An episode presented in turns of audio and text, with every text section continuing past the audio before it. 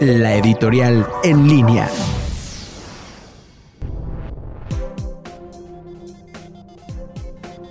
Se acaba el verano del 2020 y siguen las malas noticias en materia económica.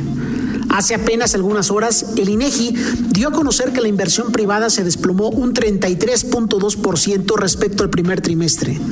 Usted pensará que esto es un efecto de la pandemia.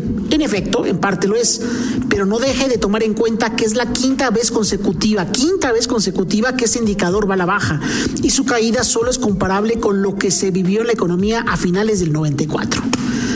Bueno, si no hay inversión privada, simplemente significa que no va a haber creación de empleos nuevos, que los grandes capitales prefieren ser cautelosos y es congruente con que no hay confianza por parte de los empresarios para arriesgar su dinero.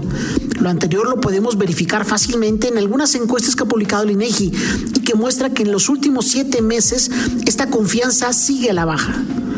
Bueno, si no nos van a salvar las inversiones privadas, ¿quién será? ¿Será el gasto de gobierno? La respuesta es simple, no. El gasto de gobierno también ha disminuido en términos reales e incluso en algunas áreas simplemente no se ejerce el presupuesto. Lo único que nos queda es pensar que nos ayudarán los ahorros que tenemos y que hemos acumulado. Pero, ¿qué creen? Adivinen qué.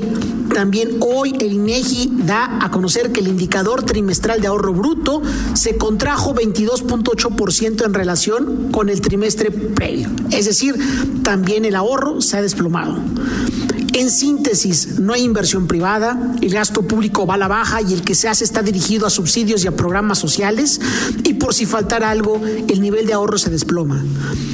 Hay un plan de rescate o de apoyo por parte del gobierno federal, por lo que la perspectiva de que saldremos pronto de, esta crisis está pero muy, muy lejos le digo que no hay manera en la que México pueda salir de esta crisis en menos de tres años.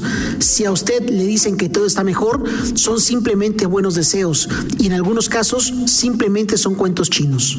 Soy Daniel Aguilar, economista, y me puede seguir en Twitter en arroba Gracias.